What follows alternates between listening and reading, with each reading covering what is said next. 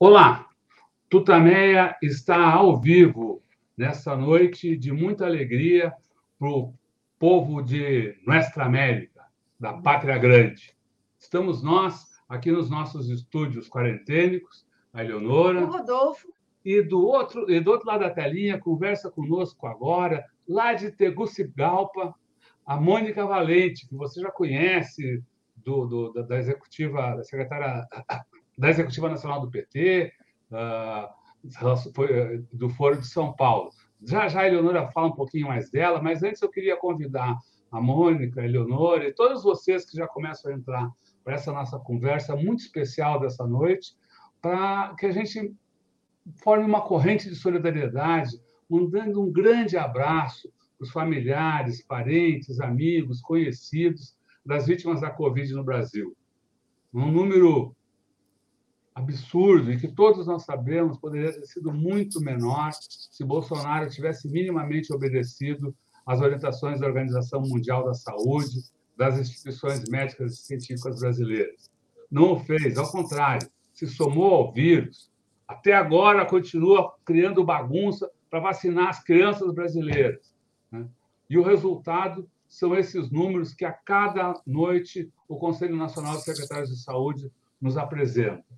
É, hoje, uh, a contabilidade do, do CONAS aponta que temos 625.085 vidas perdidas por causa, na pandemia por causa da política de Bolsonaro. São 24 milhões 764.838 casos. É uma tragédia, é um sofrimento para todo o povo brasileiro, mas é também um crime como apontou a CPI da pandemia. Eleonora. Boa noite, Mônica. Boa noite, pessoal. Muito obrigada por você estar aqui hoje falando conosco aí de Tegucigalpa. É, a Mônica a Valente, da Executiva Nacional uh, do PT, foi é, secretária executiva do Foro de São Paulo, é, foi vice-presidente da CUT e presidente do Sindicato dos Trabalhadores Públicos da Saúde de São Paulo. Mônica, conta para a gente onde você está, o que, que, você, que você viu hoje na posse da nova presidenta é, de Honduras. Boa noite, Rodolfo, Eleonora. Em primeiro lugar, muito obrigada por essa oportunidade única que está aqui desde Tegucigalpa, compartilhar a alegria que foram esses dias, mas especialmente hoje, da posse da presidenta Silmara Castro aqui em Honduras. Eu cheguei na segunda-feira no final do dia, é, terça e quarta houve várias reuniões, foros de mulheres, foro de juventudes, muitas lideranças latino-americanas e caribenhas aqui presentes, é, e hoje foi a posse. É, a posse foi muito bonita.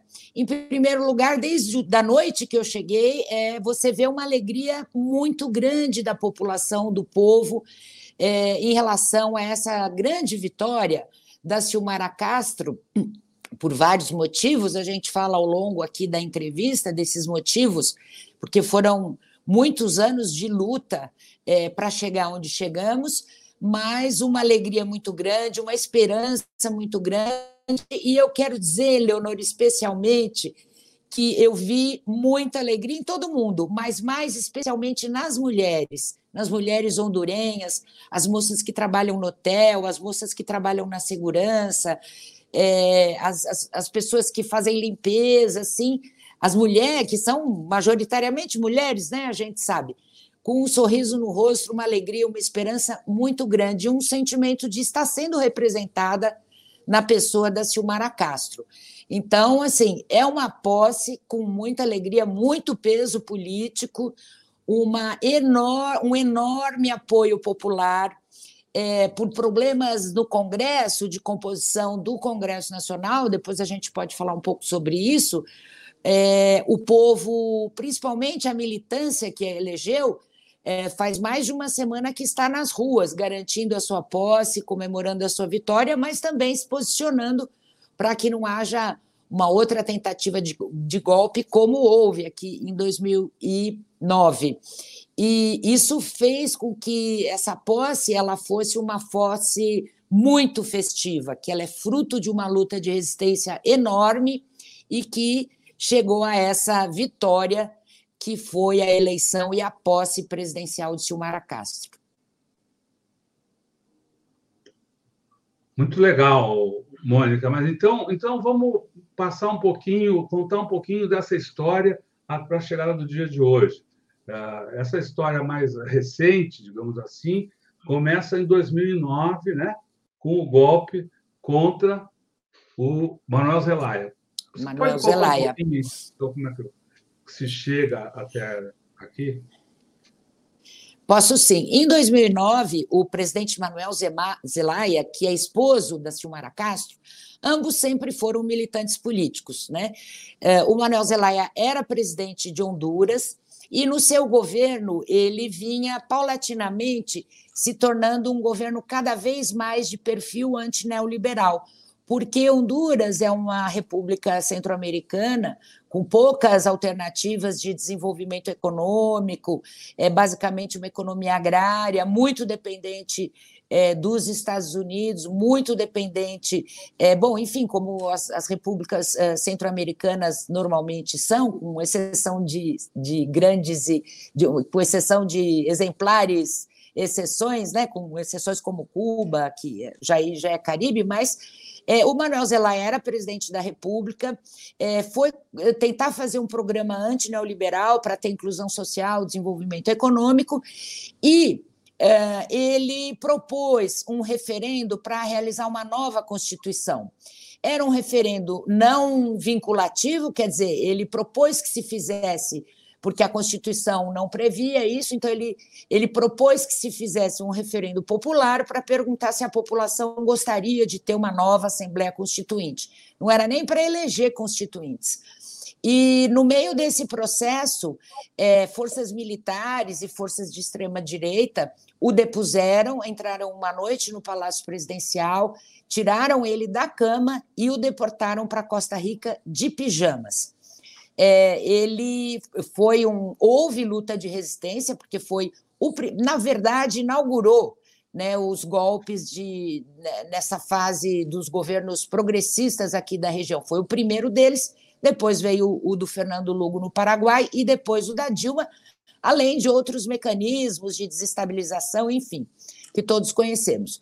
É, ele fica na, na, Costa Rica, depois vai para a República Dominicana, mas também ele, durante, e aqui o povo continuou resistindo. E a Silmara Castro foi uma figura muito importante nessa época da resistência, da luta de resistência, tentando buscar, tentando é, dirigir né, a mobilização, que foi muito grande, para que ele voltasse. Não conseguiram, eles chegaram a ficar exilados na Embaixada Brasileira também, quando ele tenta voltar. É, se não me engano, foi em 2000 e, foi em 2009 mesmo, no final do ano.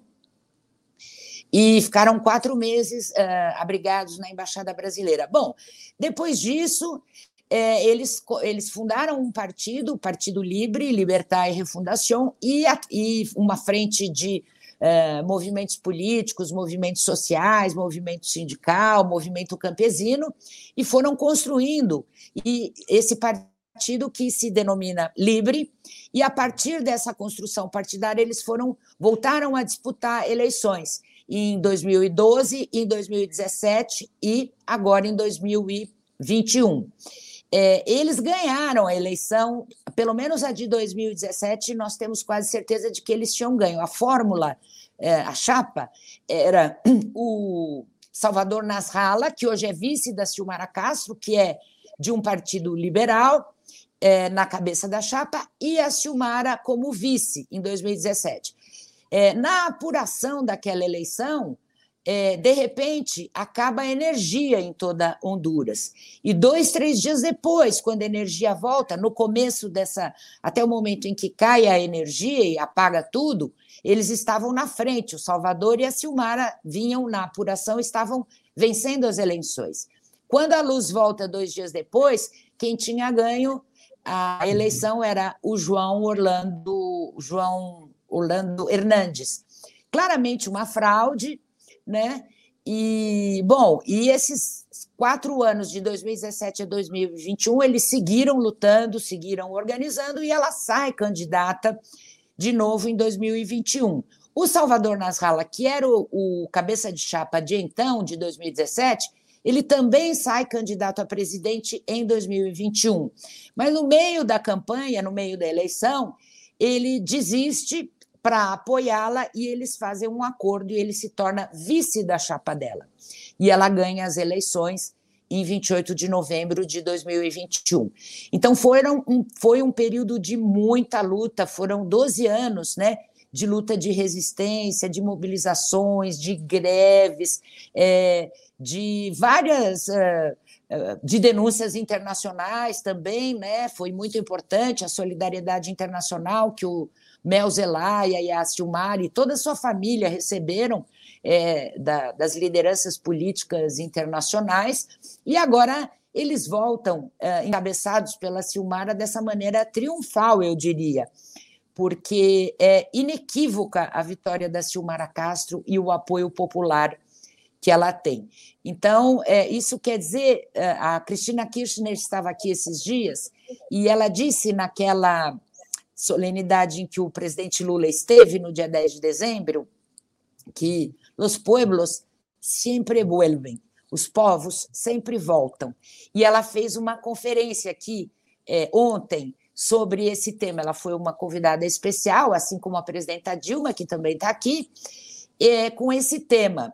E eu diria que, que esse é o tema aqui. É, esse daí foi o seminário é, de terça-feira, Foro de Mulheres. Né? Ah, o da Cristina foi ontem, a presidenta Dilma estava lá, o presidente Lugo.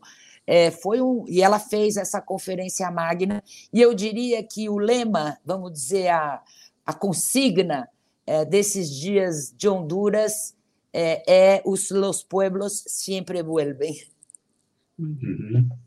Uh, você havia dito que, o, que os povos voltam, e, o, e o povo voltou para a rua, você disse, voltou para a rua para garantir a posse. Exatamente. Uh, que, quais eram os riscos que estavam uh, envolvidos? O que estava acontecendo? Havia a, a, a, vitória, você falou que a vitória foi inequívoca, apesar Sim. disso, havia a tentativa de torná-la menos é. É. É, sem dúvida. É, bom, a primeira coisa que eu digo é que gato, gato escaldado tem medo de água fria, né, Leonora e, e Rodolfo. Mas o que aconteceu, e aliás é um, é um, é um vamos dizer assim, um, um lío, como dizem os espanhóis, os hispanohablantes, que ainda não se resolveu totalmente, mas eu creio que depois de hoje será resolvido.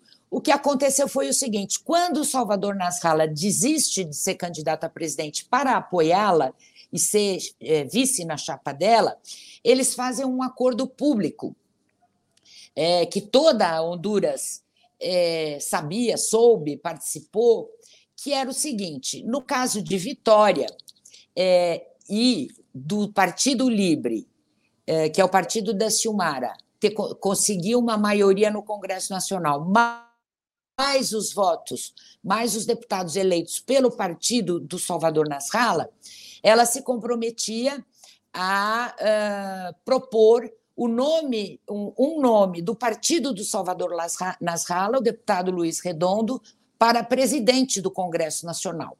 Eles ele, a, aqui a, o Congresso Nacional são 128 é, vagas, é, o Partido Livre elegeu 50, esse segundo partido, esse partido do segundo partido da Aliança elegeu 10, e tem mais outros partidos menores que também compunham é, essa maioria, que ela tem maioria no Congresso, uma maioria assim apertada, mas ela tem maioria.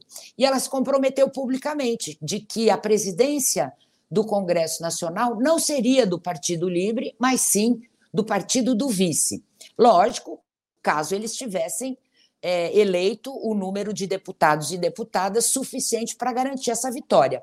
E eles, de fato, elegeram. O Partido Livre elegeu 50, o, o partido do Salvador Nasralla, que acho que chama Partido Salvador, eh, não, não, me, não me recordo muito bem agora, mas o partido do vice e mais alguns partidos menores fizeram uma maioria de tal maneira que iam eleger, é, iam cumprir esse acordo público. Esse acordo foi público. Qual não foi a, a surpresa, né? Que uma parte dos 50 deputados que da chapa eleita do Libre, cerca de 20 deles, é, rompeu com esse acordo unilateralmente e fez um acordo com o partido e outros partidos menores é, do presidente é, que está saindo, do João Orlando Hernandes. E elegeram, nesse outro acordo, é, ao sair dessa, vamos dizer, desse acordo feito pela presidenta Silmara, eles elegeram num foro paralelo, fora do Congresso, é, numa chácara, elegeram um parlamentar justamente do Libre, que, portanto, rompeu com o partido e o acordo que a presidenta tinha feito. Mas, no dia 21 de, de janeiro, a eleição do presidente da Câmara estava programada para o dia 23 de janeiro no edifício do Congresso Nacional.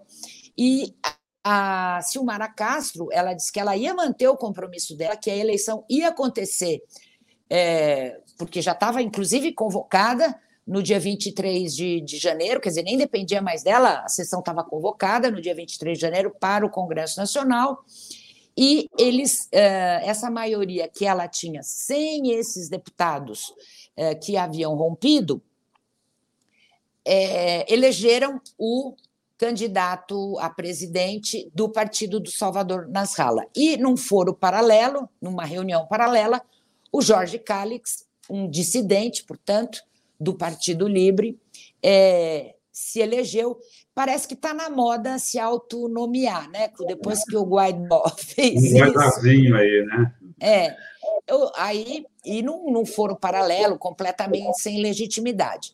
Bom, evidentemente, isso criou uma grande crise que durou até. Ainda ela persiste, mas é, dos 20 deputados que romperam, sete já voltaram e ontem à noite a presidenta teve uma reunião com esse eh, suposto presidente eleito nesse foro paralelo e lhe propôs um acordo e ele ainda não deu resposta, pelo menos até a hora que eu voltei aqui para o hotel, eu, eu não soube de nenhuma resposta. Ela propôs que ele fosse para o governo dela e coordenasse, fosse o coordenador geral é, do governo dela, uma espécie de secretário-geral da presidência. É um pouco diferente né, o, o formato.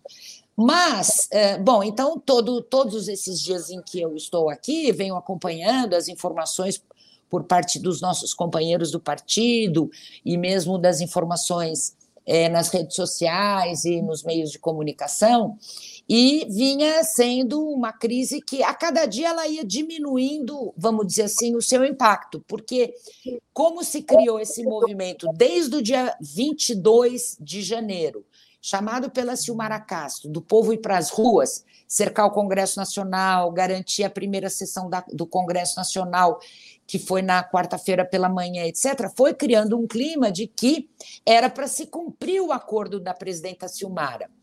É, e, e, há um sentimento de, na população de que, para poder governar, tem que ser cumprido esse acordo. É, então, muito interessante isso. E hoje, aí já é uma opinião minha, com a vinda da Kamala Harris aqui na posse, a vice-presidenta estadunidense, aqui na posse da Silmara, mostra a força. Não só a Kamala Harris, mas estava aqui a Cristina, estava a Dilma, estava o Lugo, estava o chanceler mexicano Marcelo Ebrard, estavam todos os países centro-americanos, é, El Salvador, é, República Dominicana, Panamá, Costa Rica, Nicarágua, Venezuela, Chile. Chile veio uma delegação de parlamentares, né? Argentina, além da, da, da própria vice-presidenta. Então, mostrou uma força muito grande é, dessa coalizão que ganhou as eleições e da presidenta Silmara Castro. Então, ficou, ficamos assim uns alguns dias com essa coisa meio em suspenso, mas eu acho que hoje posso errar na avaliação, mas pelo clima que está posto aqui, é um, é um clima de vitória e é um clima em que a presidenta Silmara, ela de fato, ela quase foi um terceiro turno, sabe, Leonora e Rodolfo, é, que uhum. tentaram fazer. E foi, obviamente, uma ação do ex-presidente que virou deputado do Parlacem é, para tentar o que se diz por aqui é que isso foi feito para tentar aprovar uma lei, porque ele tem muitas acusações de corrupção, de narcotráfico, etc.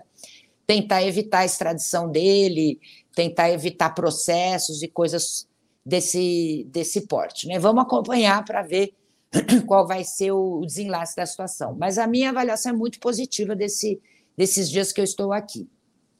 Talvez a mobilização tenha que ter continuidade aí para né, nos próximos nos próximos tempos. Você descrevendo aí a, a essa posse, é, falou de mulheres importantíssimas aí na, da história, que já estão na história do, do continente, a Dilma, é, a Cristina Kirchner, é, a Kamala Harris, que, que é, na vice-presidência dos Estados Unidos, provavelmente é, é, dos Estados Unidos que provavelmente tiveram um dedo na deposição da Dilma, talvez mais que um dedo, na, na campanha contra a Cristina e na própria Sim, claro. do Manuel Zolaia, o marido da, da, da, da Silmara. É, como é que foi essa chegada da Kamala Harris? Essas personagens se encontraram de alguma maneira? É, e como é que você vê o papel dos Estados Unidos nesse imbróglio aí? Olha, me sur... bom, para começo de conversa, me surpreendeu a presença da Kamala Harris aqui nessa posse, é... porque, por exemplo, o discurso da presidenta Silmara não arredou de hoje, não arredou um milímetro do programa que ela apresentou durante a campanha. E é um programa claramente antineoliberal, claramente soberano. Inclusive, ela chegou a dizer o meu programa tem esses quatro pontos, etc. E o meu partido defende o socialismo democrático nas, assim, nas barbas da Kamala Harris, que estava lá no palanque. É, então, portanto, me surpreendeu. Mas depois, assim, conversando com as pessoas, tem alguns, alguns pontos que interessam para os Estados Unidos, tem algum tipo de conversa, algum tipo de relação bilateral, especialmente o tema da migração porque hondurenhos saem às multidões aqui da, de Honduras em busca é, de vida melhor para os Estados Unidos. Aqui, gente, o índice de pobreza é de 70% da população. Então, é brutal. Então, as pessoas migram, naturalmente migram. E esse é um grande problema dos Estados Unidos e é um grande problema do Biden, que prometeu mudar a legislação da, de imigração, não mudou, continua aquela confusão e tem hordas e hordas de pessoas centro-americanos que estão fugindo do desemprego, da fome, da, da pandemia, etc. e tal. Então, esse eu acho que é um interesse objetivo do governo estadunidense com relação a Honduras, que, de certa maneira, coloca dentro do pragmatismo uh, governamental dos Estados Unidos coloca talvez como se coloca talvez como uma razão para Kamala Harris estar aqui. É, a segunda coisa que eu acho, assim, a segunda uh, coisa do, do cenário assim que eu poderia contar é que o palco onde estávamos todos nós era um palco bem grande e a Kamala Harris ela chegou no último minuto, já estava lá Cristina, Dilma, o Lugo, a delegação da Venezuela, de Cuba, é, do Panamá, da República Dominicana, do Chile, do Peru também. Estava aqui a ministra Anaí Duran, ministra do Pedro Castilho, uma jovem ministra, praticamente a Bolívia, praticamente todos estavam, o do Uruguai também, senadores uruguaios, do, da frente ampla. Então, nós estávamos assim uh, de, olhando de frente para o palco, a delegação latino-americana e caribenha, nós estávamos à esquerda e do outro lado estava a Kamala Harris é, com todo o seu aparato de segurança que de fato não é pequeno e ela assistiu à posse. É, essas mulheres Dilma, Kamala e, e Cristina, obviamente, não, não, não, se encontraram, não conversaram, né? mas a presidenta Silmara ela teve bilaterais com todas elas, né? com a presidente Cristina, uh, teria hoje com a presidenta Dilma, ainda, ainda não sei se já ocorreu, e, enfim mas foi simbólico também a presidenta Silmara Castro defender o programa bem antineoliberal e soberano é, e se dizer uma socialista democrática ali com a presença da Kamala Harris no palanque, no, no, né, no palanque. Você falou do, quais são, digamos, as, as quatro ou cinco grandes consignas da, da campanha e, e, e provavelmente, então, serão transformados em projetos de governo. É. Olha, ah, ela fala em quatro itens: educação, emprego, ah, segurança, seguridade, né? Segurança, porque aqui tem um, um, grande problema de maras, que eles chamam, mas que a gente a palavra para isso em português são as milícias e narcotráfico, além da corrupção que é brutal, né? E que inclusive tem muitas denúncias do próprio ex-presidente que sai agora do governo. Então, ela falou nessas quatro ou cinco questões: é, saúde, é, emprego, educação, segurança, luta contra a, a corrupção e é, esses quatro, essas quatro coisas. E ela faz o discurso dela no começo, ela faz uma espécie de um raio-x da situação falimentar do país. Então, ela fala dos números, ela fala desse índice de pobreza de 70 pessoas, 70% das pessoas aqui são pobres, é, do número de funcionários públicos, dos, do valor baixo dos salários, é, do problema com a empresa de energia, que eles têm um grande problema com a empresa de energia aqui, dos problemas dos acidentes ambientais que ocorrem muito aqui na Centro-América, quer dizer, o impacto econômico e social é, de enchentes, de furacão, desse tipo de coisa.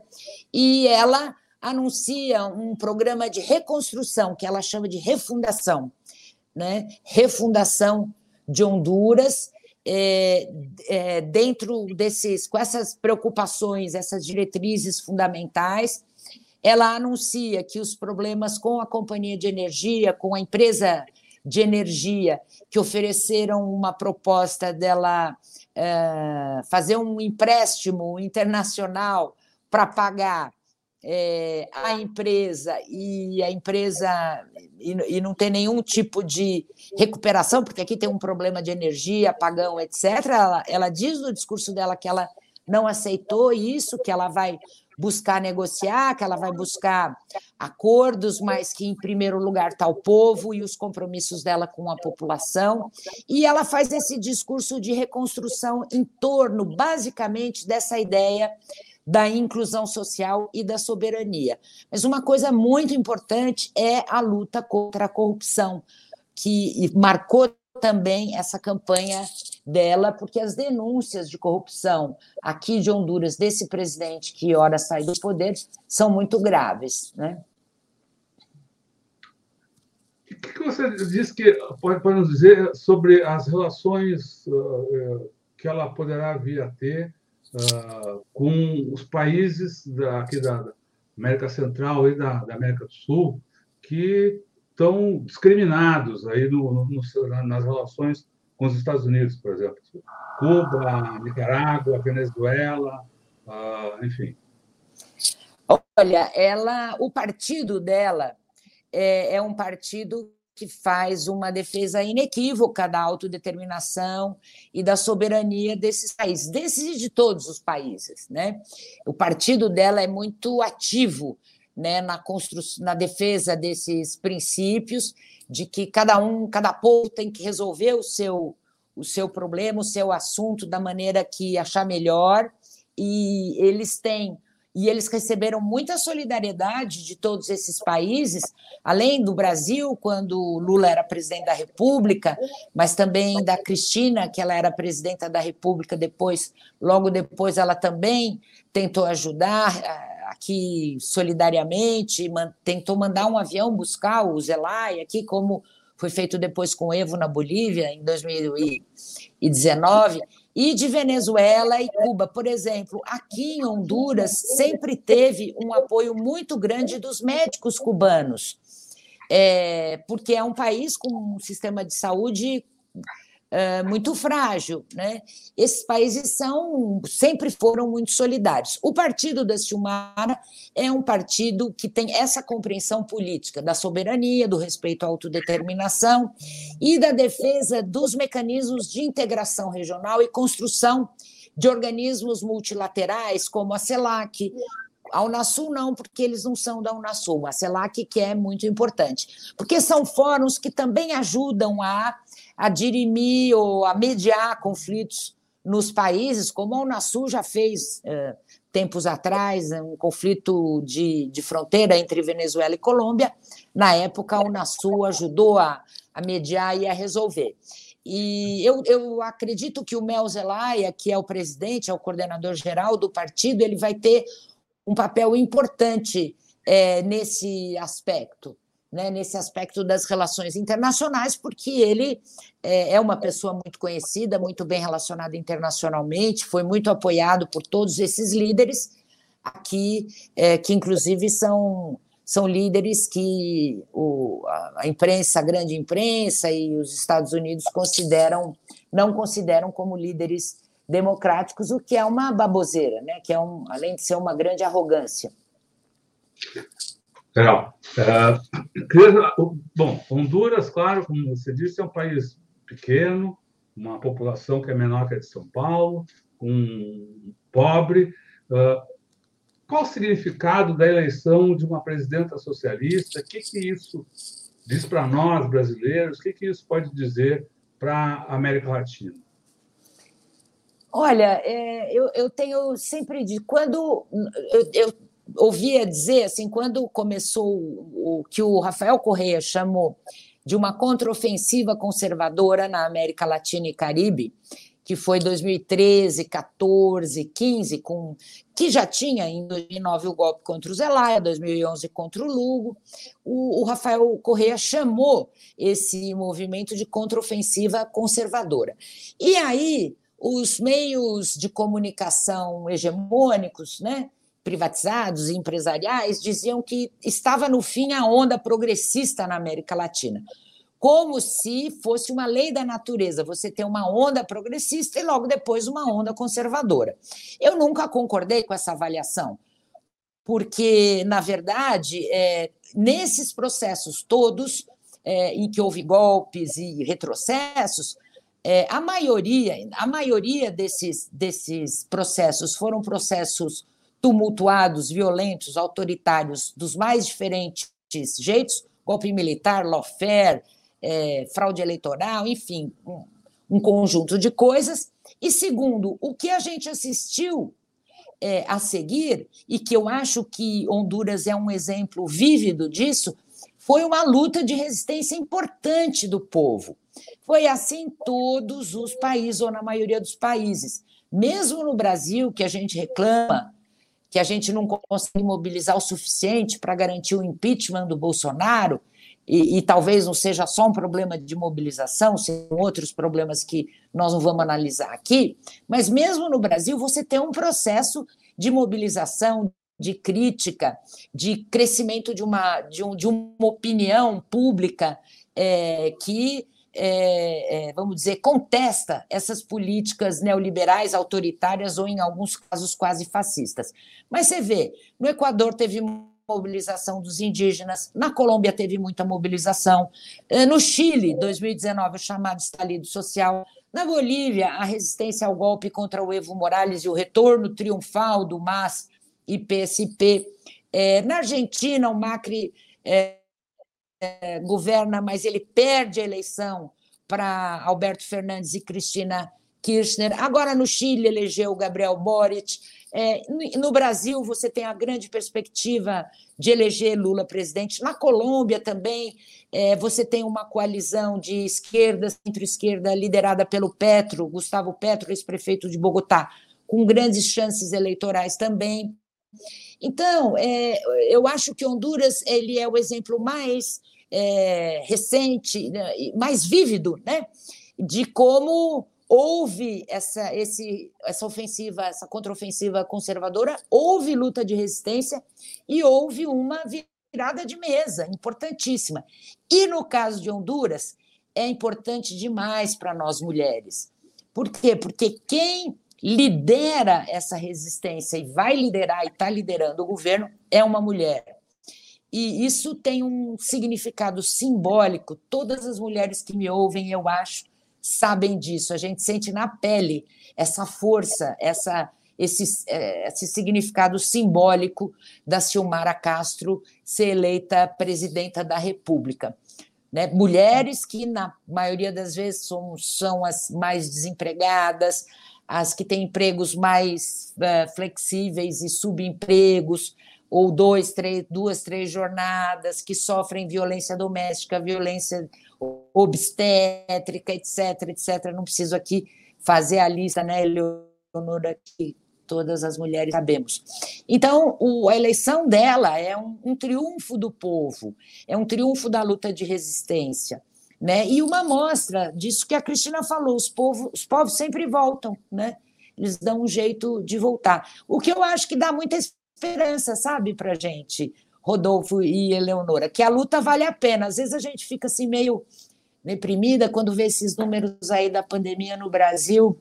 É difícil, dói, um monte de gente morreu, famílias desempregadas, gente trabalhando super flexibilizado e, e às vezes desanima, mas quando a gente vê assim que é, os povos sempre voltam e tem luz no fim do túnel, né?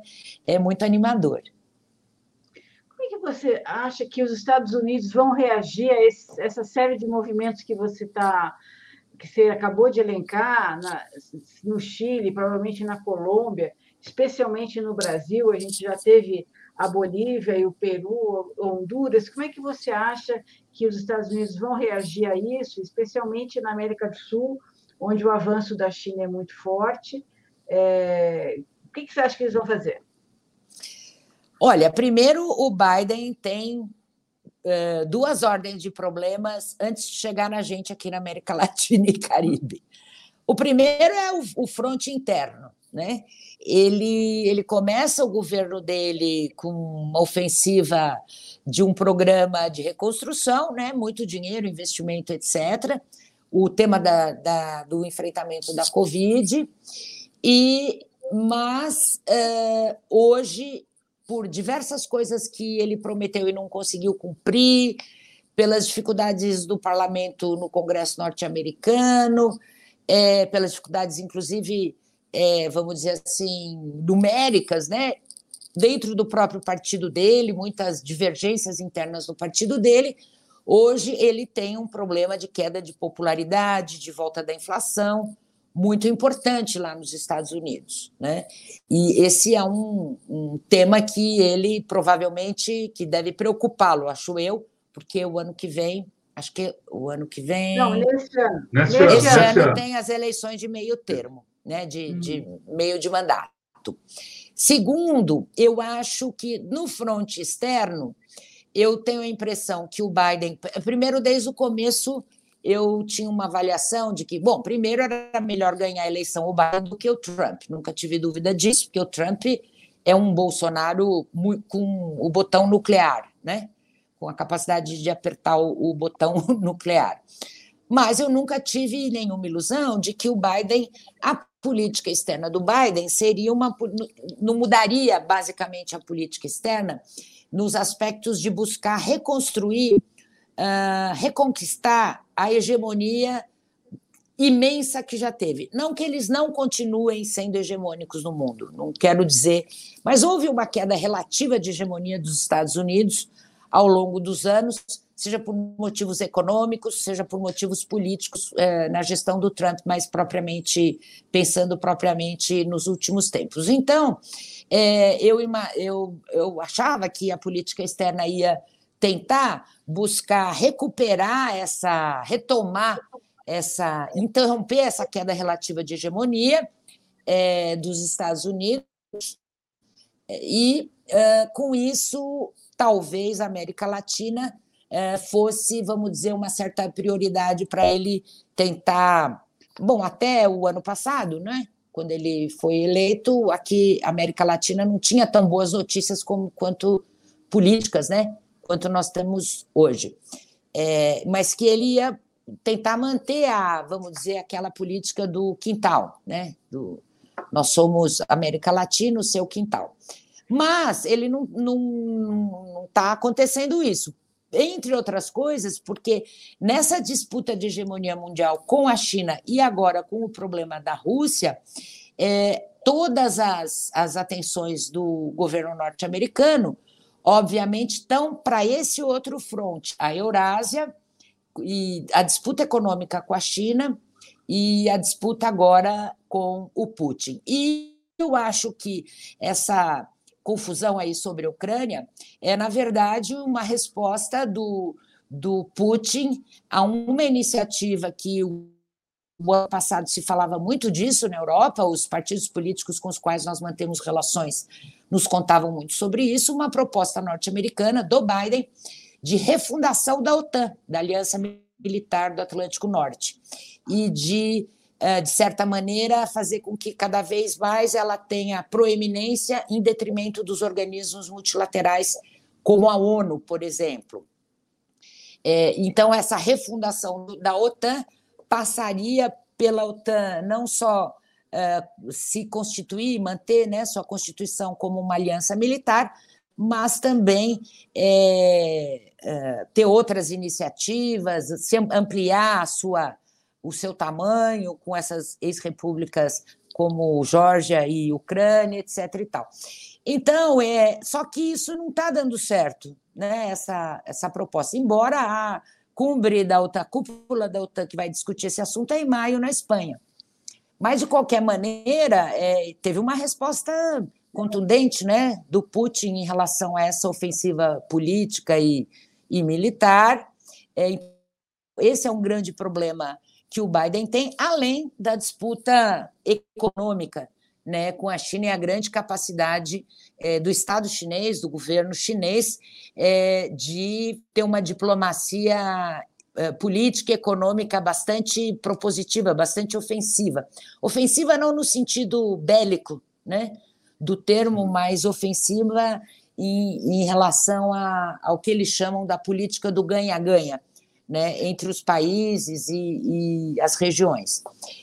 Bom, nesse sentido, era de se esperar que é, as, as, vamos dizer assim, a América Latina não tivesse no centro das preocupações do Biden. Eu acho que ele tem preocupações com a América Latina, ele escolhe fazer uma disputa é, ideológica, tentando isolar Cuba, Venezuela e agora Nicarágua, embora são temas diferentes de cada um desses países e situações diferentes, mas ele tenta vamos dizer assim, é, caracterizar, ainda que de uma maneira mais suave do que em relação à extrema-direita europeia, por exemplo, faz, é, mas ele tenta caracterizar todo mundo aqui nesse.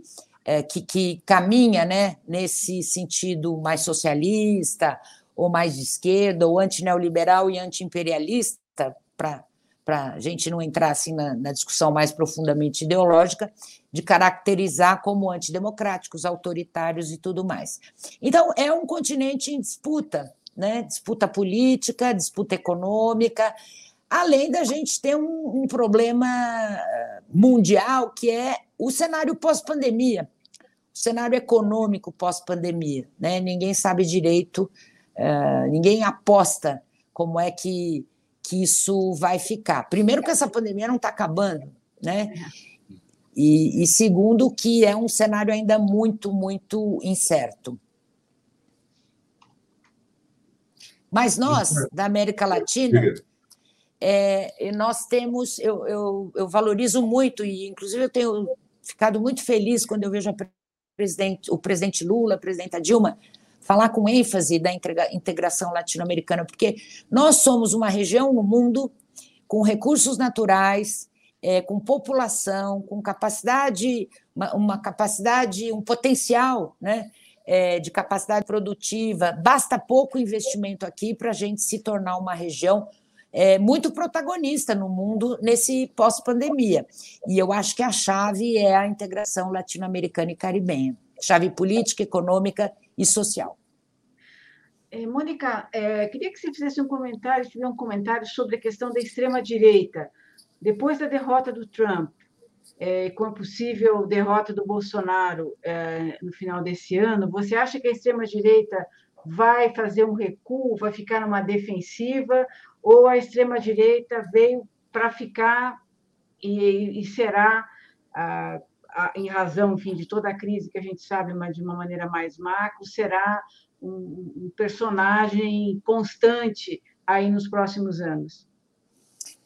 Olha, Leonora, eu, eu não sei, eu não tenho muita certeza disso que eu vou falar, mas eu tenho um feeling, sabe, uma intuição de que é, eles, os valores que eles disputam, os valores que eles é, colocam nas sociedades, nos países, são valores que para derrotá-los, nós vamos demorar muito tempo, sabe? Então, eu sempre digo, eu acho que nós vamos derrotar o Bolsonaro, mas derrotar o bolsonarismo talvez seja uma coisa que leve mais tempo, né? Porque é uma disputa cultural, uma disputa de valores muito importante. Eu sou, eu peguei o fim do movimento estudantil é, aqui da redemocratização no Brasil e eu não me lembro, antes desse Bolsonaro, de ver ninguém defender a ditadura, defender a tortura, é, defender essas coisas horrorosas. E hoje você vê as pessoas defendendo isso na maior naturalidade, né? Me choca muito isso, porque mesmo quem não era de esquerda, nem comunista, nem socialista, nem nada parecido, não tinha coragem de defender essas coisas, né? Aqui no Brasil e em vários outros países da América Latina.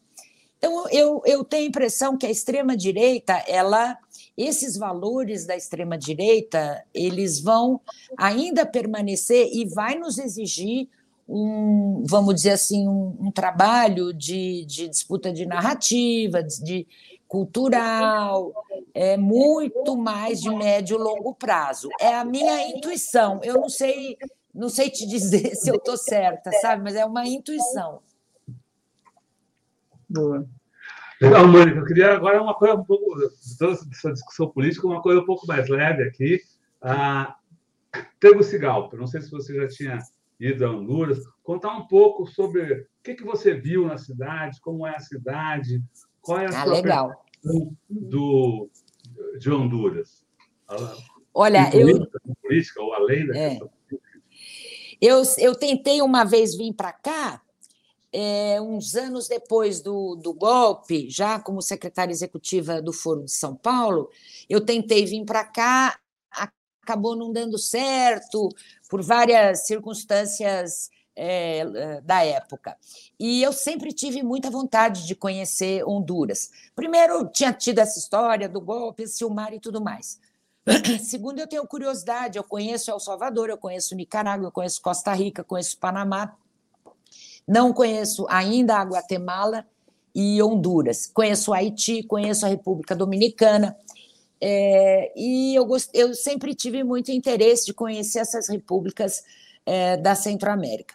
Bom, eu cheguei aqui na segunda-feira, há uma dificuldade de voos monumental para chegar aqui porque Tegucigalpa fica num fundo de vale, rodeada de montanhas. Então, havia um aeroporto aqui que foi desativado, é, exatamente porque não, tinha as melhores condições de, é, de pouso, essas coisas da aviação, e então estão construindo um outro aeroporto a 60 quilômetros de Tegucigalpa, mas que ainda não está totalmente pronto.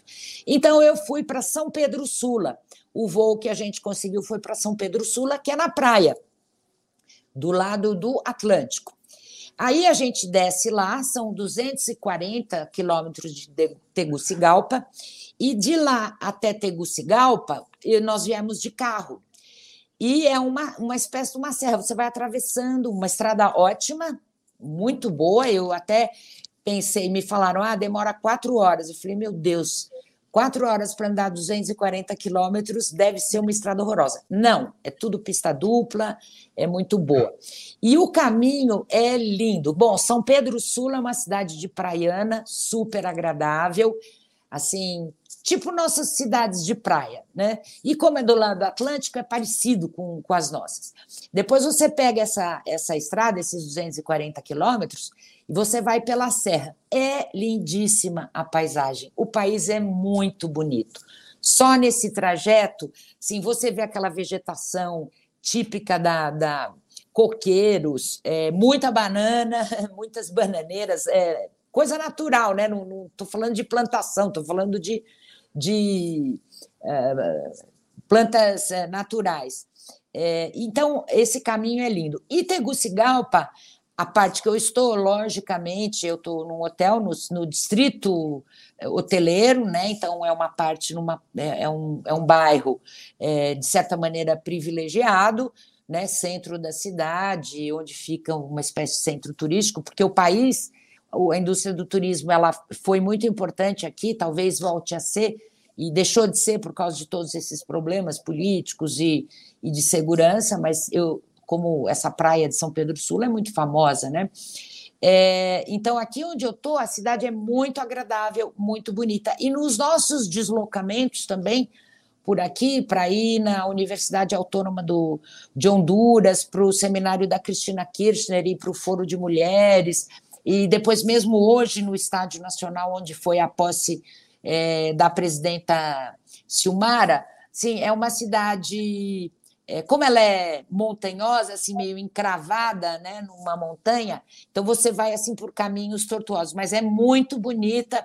O hotel onde eu tô, assim, ele tem uma montanha ao fundo é, e ele é muito simpático, assim, a vista é muito agradável. Agora à noite, assim, você vê as luzinhas, né, é, das, dos, dos, das residências, do apartamento, assim, na na montanha. É uma cidade muito agradável. Um clima ótimo aqui em Tegucigalpa, 20 graus, 22 graus. Aqui é inverno, né, que é hemisfério norte. A única coisa meio chata é a, a dificuldade de acesso, né, para chegar aqui. Mas eu recomendo, vamos dar um tempinho aí para a Silmara dar uma organizada das coisas. Eu recomendo que as pessoas façam turismo, porque os brasileiros fazem turismo ou na Europa ou nos Estados Unidos. Nós temos que visitar as nossas repúblicas latino-americanas e caribenhas, que são muito lindas, e o povo é muito amoroso, parecido com a gente, com os brasileiros. É, recomendo. Eu adorei. Eu espero voltar outras vezes aqui em Honduras. Legal. Legal, Mônica. A gente quer agradecer muito a sua gentileza aí, está na, na correria e, e encontrou o tempo para falar com o o público aqui do Tutameia. Uh, agradecer também a participação de todos que estão que acompanharam essa entrevista, que estão acompanhando essa entrevista e que vão ficar com a gente pela internet afora aí, né, ao longo do tempo.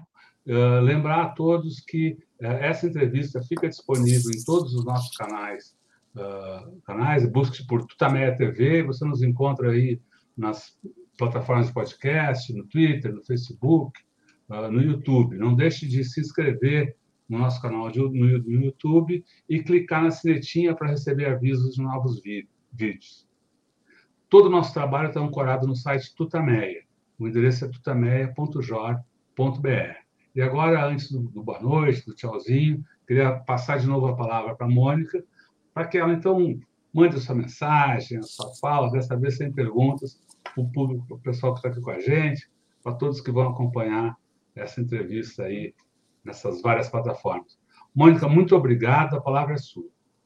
Eu que agradeço, Leonora, Rodolfo, pela oportunidade.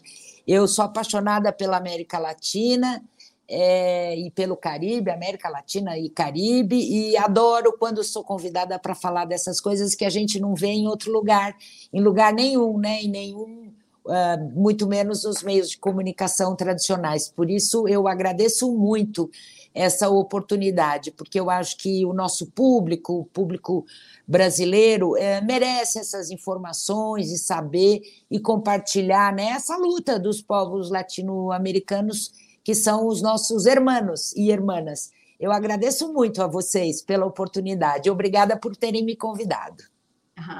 a gente que te agradece, agradece, muito. Muito obrigada. Muito, muito obrigada mesmo. Boa noite, então. Boa, tchau. Boa noite. Boa noite. Tchau. tchau. tchau. you